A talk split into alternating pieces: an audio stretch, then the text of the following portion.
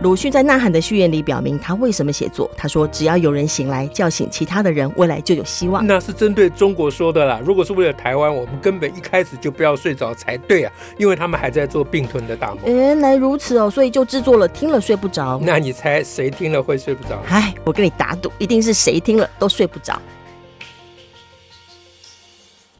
大家好，我是乔兰，我是史英。哎，请问哈。哎，现在今今天我们要讲什么呀？哦，今天呢又是我们听了睡不着 Podcast 的特别特别场哈，就是人本聚贤会现场版，哦是 Live 版。那我想我们一方面要照顾聚贤会现场这么多支持的朋友，那一方面也要照顾这是个 Podcast 的内容。那这样好了，我先问你。好，你先问我。好，你来说说看，到底为什么节目要叫做听了睡不着？为什么不要说我们来录一个听了好好睡啊？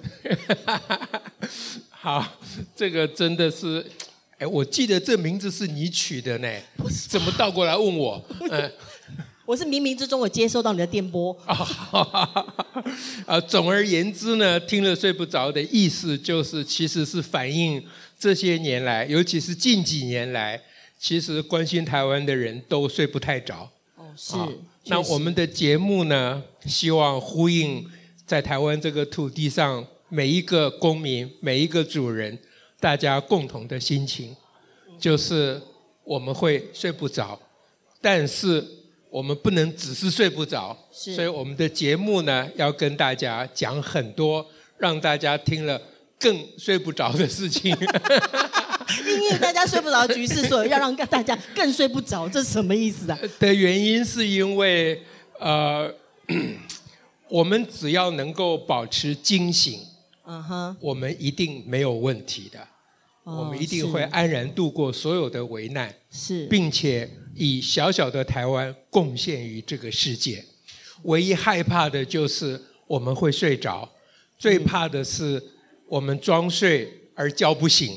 昨天刚好有一个人就是这样，啊，陈世忠说的，不是我说的哈，这样，好，所以我们就叫这个名称了。叫睡不着。好，所以当人家睡不着，像这样让大家可以警醒，也算是我们基金会的工作。呃，这个问题实在问得很对哈。其实我们整个基金会的工作，大家最知道的就是，比如说校园的各种邪恶。啊，我们现在把它称为校园的邪恶啊。那呃，大家比较知道说，人本都在做这种事情，人本就是抓鬼的啦，啊。但是其实不是，其实对于校园每一件不幸的事情，无论是对于孩子，还是对于那个加害者的老师，其实我们心中的关切都会让我们睡不着的。其实我们很关心校园到底怎么了。以及我们这个国家到底怎么了，以至于我们弄出这样的校园？所以，当我们在处理这些申诉案的时候，其实我们心中真正惦记的是我们整个社会，也就是大家是不是能够注意到这些问题？有道是知耻近乎勇啊！啊，如果我们都知道这些事情，我们就可以解决这些问题。这是我们一向的人本主义的信念啊，所以呢，校园申诉案是。每处理一个 case，每开一次记者会，每发表一次声明啊，每每一次在网络上啊引起很大的关注，它的目的也只有一个，就是让所有关心台湾下一代的人能够赶快醒来，不要睡着啊。啊，那基金会的其他的工作也都类似，我就不一一列举了。大家仔细想一想，基金会的人是有限的，是啊，那资金更有限，这样讲小声一点啊。所以我们到底能做什么？我们其实不能做什么。小猫两三只啊，而且每一个比一个瘦啊。我们力量非常非常的，我最瘦。我们力量非常非常的薄弱。所以我们能够为台湾做的事情，就是把大家叫醒。所以听了睡不着这个名称，其实它不只是这个 podcast 节目的名称，它是整个基金会的所有的工作的一个总的概述。嗯，确实也是。确实也是。嗯嗯，像你你刚刚所提到那个工作上要去呃如何去唤醒其他人哈，嗯，就是说。有一些事情是人们比较知道的，比如我们开记者会，哈，我们去法去立法院推动一些关于政策或者法律的修改。但有非常多思想战斗的战场就不止这里了。嗯，嗯，就是我们呢还要处理的事情是，如果去开教育部的会议，我们就要怀抱着教育的心情来跟教育部对话。当他说我们现在已经改善很多啦，你看我们做出来教育部的数据就是只有全国只有百分之。零点零二的小孩被打，你就想哦，怎么会这样呢？但你这个时候光是骂他，你说谎，你这样不对，你们都看不到吗？的时候，我们仿佛用这样还没有用。我要如何慢慢的、慢慢的让这个官员他跳脱他的他的位置，可以体会？那尤其是开会的时候，最容易就说：你们为什么人本都报报忧不报喜啊？对，都报忧不报喜。我们已经。报忧的目的就是让他赶快醒来的意思。因为我们有九成的小孩没有被打呀，哈，只有将近一成被打。为什么人不讲九成没被打，要说有人被打呢？但是这就是一个唤醒的讨论的过程。我们有非常多的朋友，他们有非常多的角色在共同的在这个运作当中。那如何让每个朋友的角色都能够发挥，变成是一个？也许大家平常不会看到我们这样开记者会，好，可是却也是我平常要忙的事情啊。你平常忙很多事情，各种事情啦。嗯。但是我平常忙这个，那你在忙什么？哦，这样子啊，我在忙，我我好像没有忙什么，都给你忙了。那事实上，我们基金会的同仁非常非常的了不起啊，他们每一位都应该得到自测会的资助，到美国去拿两三个博士才对啊。但是他们的待遇非常的微薄，他们的工作非常的繁重，他们不用忧心就睡不着，因为已经累得睡不着了。你知道很累的时候人会想睡，对不对？对。但是非常累的时候你就睡不着了。脑筋会一直转。我们基金会同仁处在这种状况之下，所以当乔乔问我在忙什么的时候，我就觉得非常羞愧啊，因为所有事情好像都是大家在忙。那我这几年来，呃，基本上就把所有的事情都交给基金会的年轻的同仁，包括这一位最年轻的。最年轻的。对。那最受最年轻的。那我自己呢，就做一点，啊、呃，怎么讲？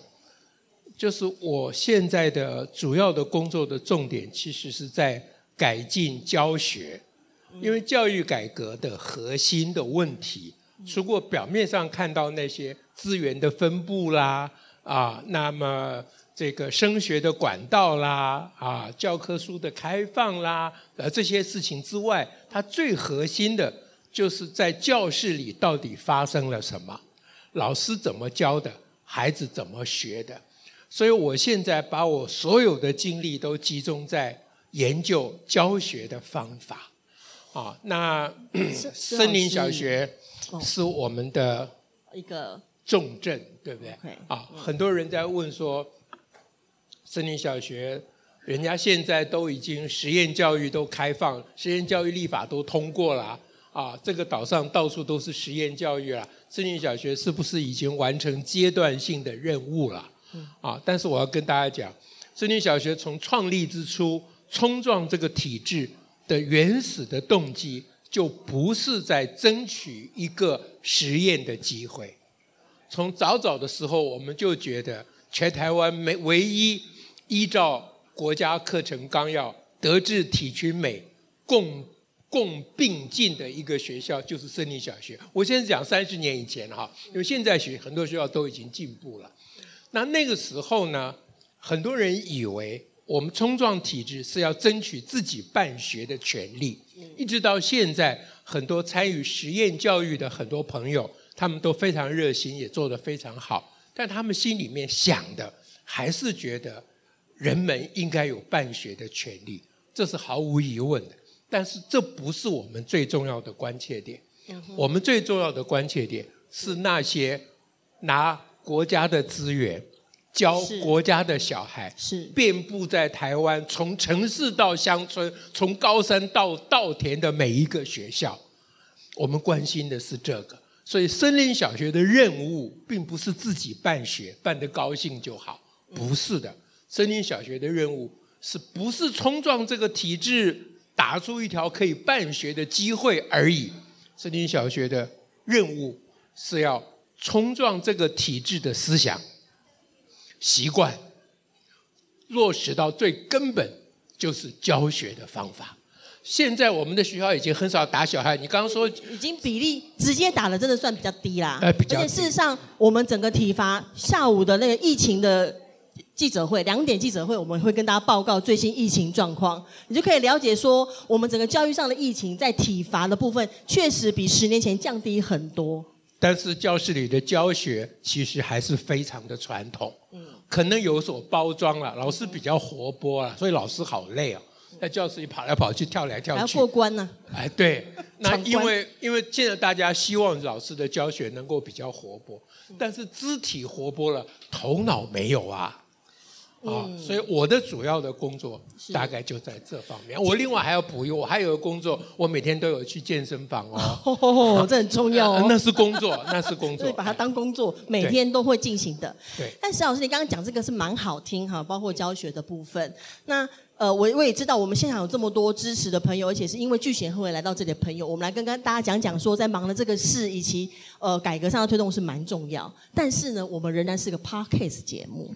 对，我差点忘了。哦，啊，我们那个 podcast 还是要讨论一下时事。嗯，那我们最重要的时事，我看这逃不掉的啊。昨天，嗯、哦，刚辩论过，对不对？台北是不是刚辩论过？嗯，嗯，我们也很想要听听施老师有什么样的看法呢？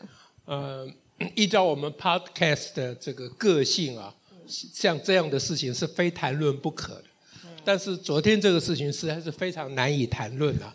啊，因为因为因为什么大家都知道，不用我讲啊，所以所以我我我只能讲，呃，讲一个我讲一个心情，再讲一个想法啊，总要有一个想法，不然就没有办法让大家睡不着。是，好，我们 Podcast 最主要是要做思想启蒙的工作了啊。那一个心情，这个我想大家跟我心情都类似了啊，就是。非常心疼，非常不舍，啊！阿忠这么好的一个人，这么能干的一个人，啊！政府这些年来很少有机会遇到这么有能力的这个官员，啊！他事情做得这么好，但是在今天这个众口铄金的时代，他甚至于不敢帮自己辩护。哎，我昨天看了一一一整个啊节目，我想说我要听。阿中为自己辩护，他基本上不为自己辩护，他一直在道歉。嗯啊，所以我心里非常非常的难过啊，我非常的不舍。那民主政治要付出的代价就是这个啊，任何人都可以讲任何他想讲的话，他可以说你踩着一万人的尸体往上爬，他就敢讲这个话，他不用担心第二天就去绿岛了。我现在好怀念蒋介石啊！你 又来了，又来了。蒋介石如果在的话，凡讲这种话的人，我们都不用听到他再讲了啊，他都自己去绿岛了啊。那可是呢，民主的代价就是他们想讲什么就可以讲什么，那也不要紧。是，下面要讲一个思想，其实阿忠为什么不认真的去反驳呢？啊，大家说他有反驳，那些人就讲了都不听。其实不是，阿忠真正应该反驳的话，他其实没有讲出来的，就有两个，一个是关于在疫情中我们牺牲的生命。这件事情，其实涉及一些基本的统计学，嗯，也就是目前我们染疫死亡人数的那那个每一个数目都。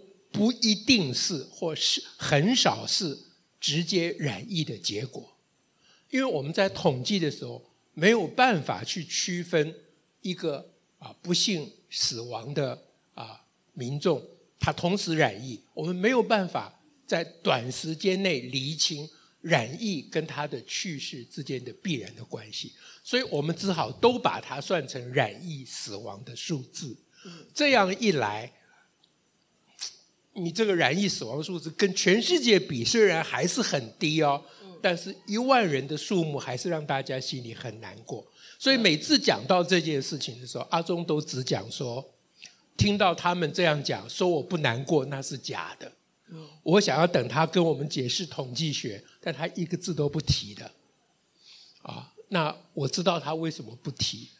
第一个，他心里跟我一样的难过，跟大家一样的难过。他不想提那个统计学的细节。第二个，他知道他如果提统计学的细节，又会被他们扣帽子。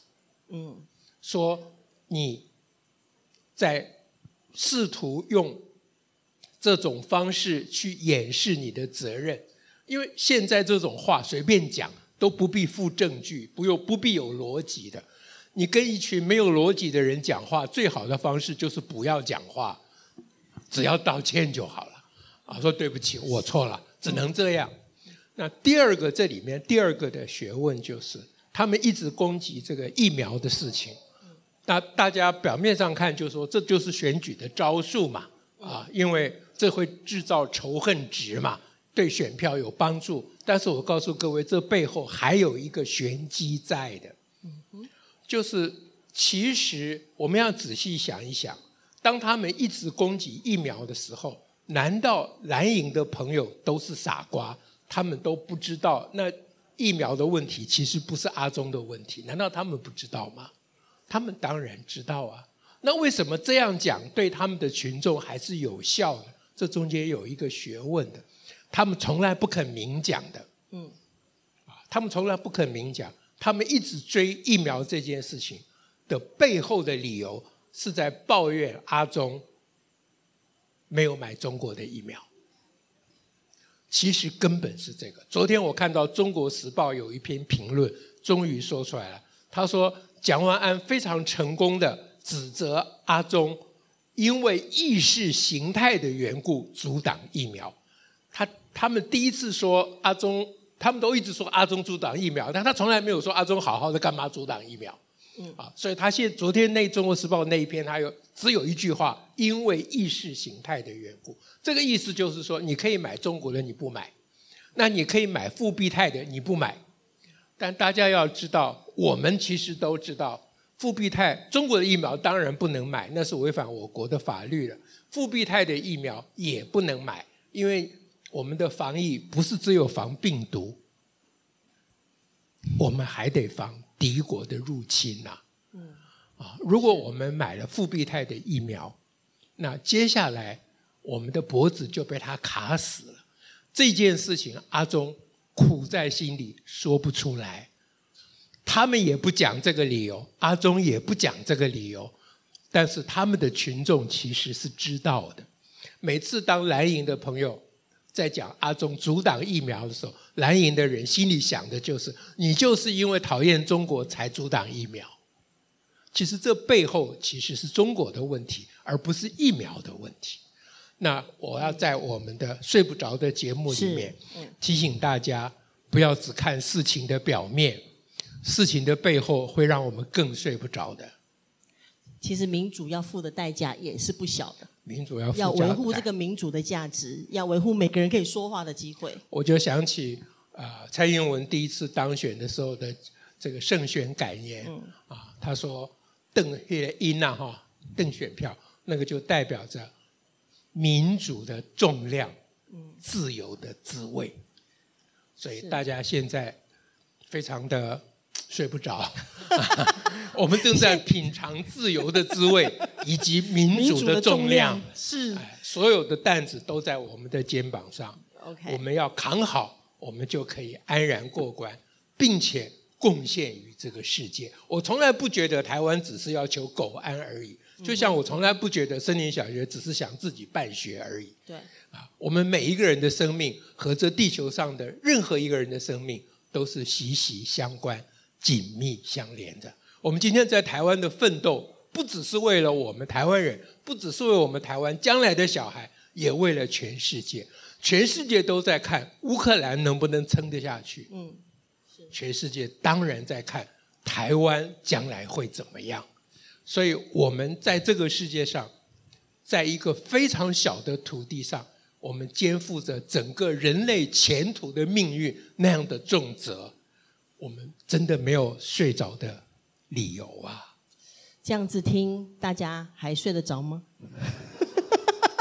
糟糕了，睡不睡得着？我们也要问问现场有没有听众朋友要讲什么，对不对？好，那请现场朋友讲话以前，我先问你一个问题。还要再问我？啊，对，因为你刚刚问了我，我非要报仇报回来。吗？不是看时间。大哥，我没有注意，哎，时间还有一点点，啊，你快，你快快讲，啊，你快快讲哈，我我只想请问你，嗯哼，为什么是这些朋友，以及还有将来的很多朋友是必须支持我们呢？因为我们要靠他们的支持啊，因为人本必须靠大家的支持啊。那你不会自己去自己去想办法吗？对，我们想办法也是要靠别人支持啊，因为一群人才走得远嘛。OK，一个人努力走走快，但真的要一群人才走得远。那更何况，我们为什么要办一个这样的聚贤会呢？就是我们缺钱嘛。为什么把大家找来这呢？就是我们也缺钱嘛。尤其在这段期间，整个社会的变动跟变的的变动的状况，那么呢，就是整个募款或者活动对基金会来讲，我们的收入都是比过去低的。那真的今天很高兴有这么多朋友愿意来到现场，甚至在线上还有朋友。好，继续的分享线上直播来召唤更多人加入，因为人本真的不能倒，因为我们还要唤醒更多人。我们在商量今在筹备准备今天的这个节目的时候，嗯嗯、我就发觉他一直不想讲这一点，刚才就偷偷忘记了，因为呃大家知道，我们其实跟阿中一样啊，就自己的苦自己承担。啊！但是我觉得我们自己承担是我们的一种率性和帅气，这是不负责任的办法。我们还是要请大家给我们伸出援手，这是无可逃避的责任。虽然我们很希望不要劳动到大家，因为大家也都每一个人也都很辛苦。是。好，这一段我们终于。终于那个，终于过了。好，那现在要问大家有没有睡着？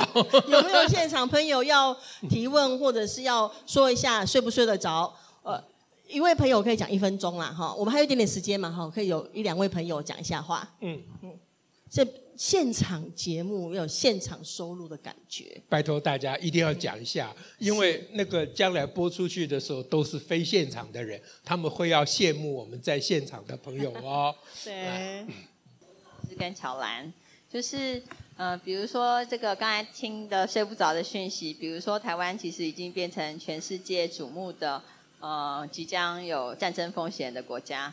那我们要怎么样让小孩子知道这件事情呢？还是呃，让他们有一个比较快乐的童年，不要让他们知道？这是很厉害的问题，哦，真的啊，呃，因为我正在想，我应该是不会回答。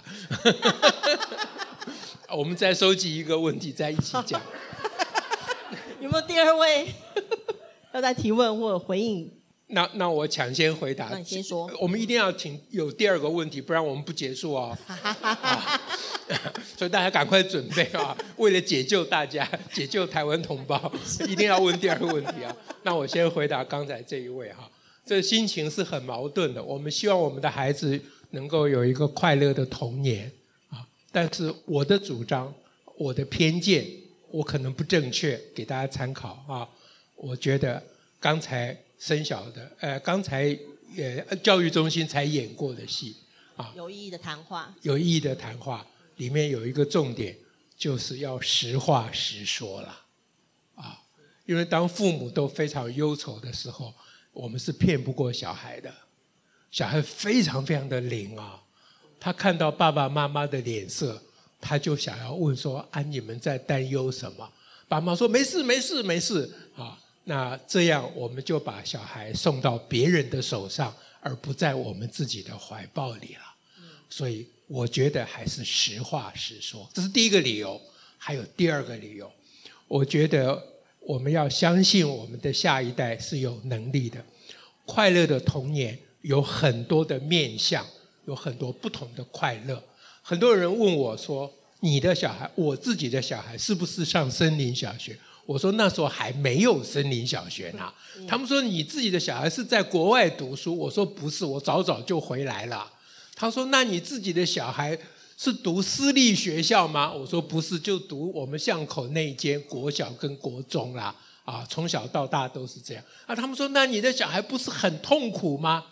我说这是他们生长在台湾的恩宠，他们的痛苦跟我的痛苦一样，都是值得的。所以我家的小孩是在台湾第一个在学校反体罚的小孩。当时的教育部长是毛高文，还特别召见了他。他他在他在国中了。啊，那我相信我们的每一个小孩都能面对这个世界。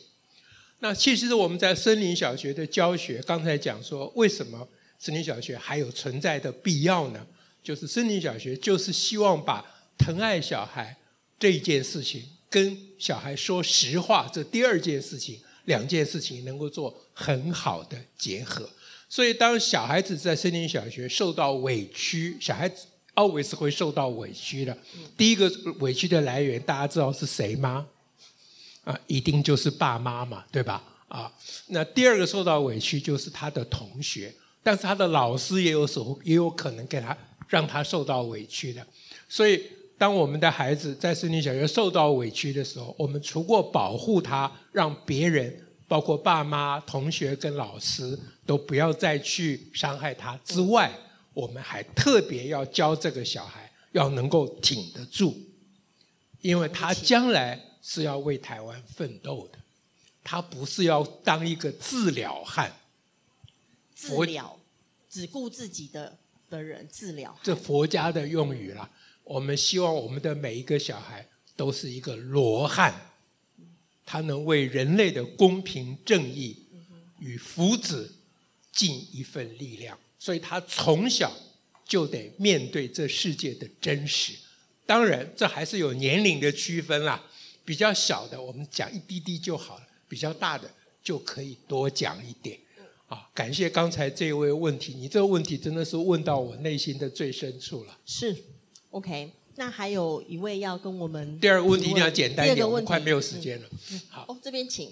石老师好，乔兰好，嗯，就是听完石老师刚刚跟乔兰的对话，其实是本来就已经睡不着了，现在又更睡不着，所以呢，想要再追问说，那此时此刻身在台湾这么有恩宠的我们，能够在做些什么事情，让我们大家可以一起睡得好一点点，这样，或睡睡不着的程度低一点，这样。这这题我会，我讲，这题我会，马上就讲啊，我我心里一直惦记着，就是我们蓝营的朋友，因为我一直不相信他们头脑真的坏掉了，嗯，啊，他们可能是这教育的啊受害者，所以不是那么清楚，头脑不是那么清楚，但他们头脑没有坏掉，生而为人，头脑永远不会坏掉的啦。啊，所以我们每一个人有责任啊，跟不同意见、不同立场的人去沟通。基金会曾经发起过一个会内的运动，就是让我们的同仁回家跟自己的爸妈 沟通，因为我们会基金会很多同仁的父母都是都是蓝的 啊。那这个任务呢，踢到很大的铁板啊，每一个人都愁眉苦脸的，难度太高了，尤其针对家长。自己的家长对，呃，但但是这个是我们努力的目标和方向。其实我们的 podcast 刚才讲说啊，处理学校的申诉案，都是在试图啊，能够跟不同立场、跟不同主张、跟不同观点或陷入不同泥沼的人，嗯，能够做良性的沟通。人跟人之间没有什么深仇大恨的，是人跟人之间就是要追求我们的共识，追求我们。一起啊，集体的幸福与和平，让我们可以扩大朋友的圈子。掌指指挥权在我们手上啊，主导权在我们手上。好，顶多是没有交到朋友，但是交不交朋友是我们可以做的决定。我们可以多交一些朋友。对，安呢？对啊，今天我们超过太多时间，是我们超过四分钟，时间差不多了。祝福大家，祝福大家睡不着。然后最后一句话，呃，睡不着之后，还请大家要安眠，因为顾好身体还是最重要的。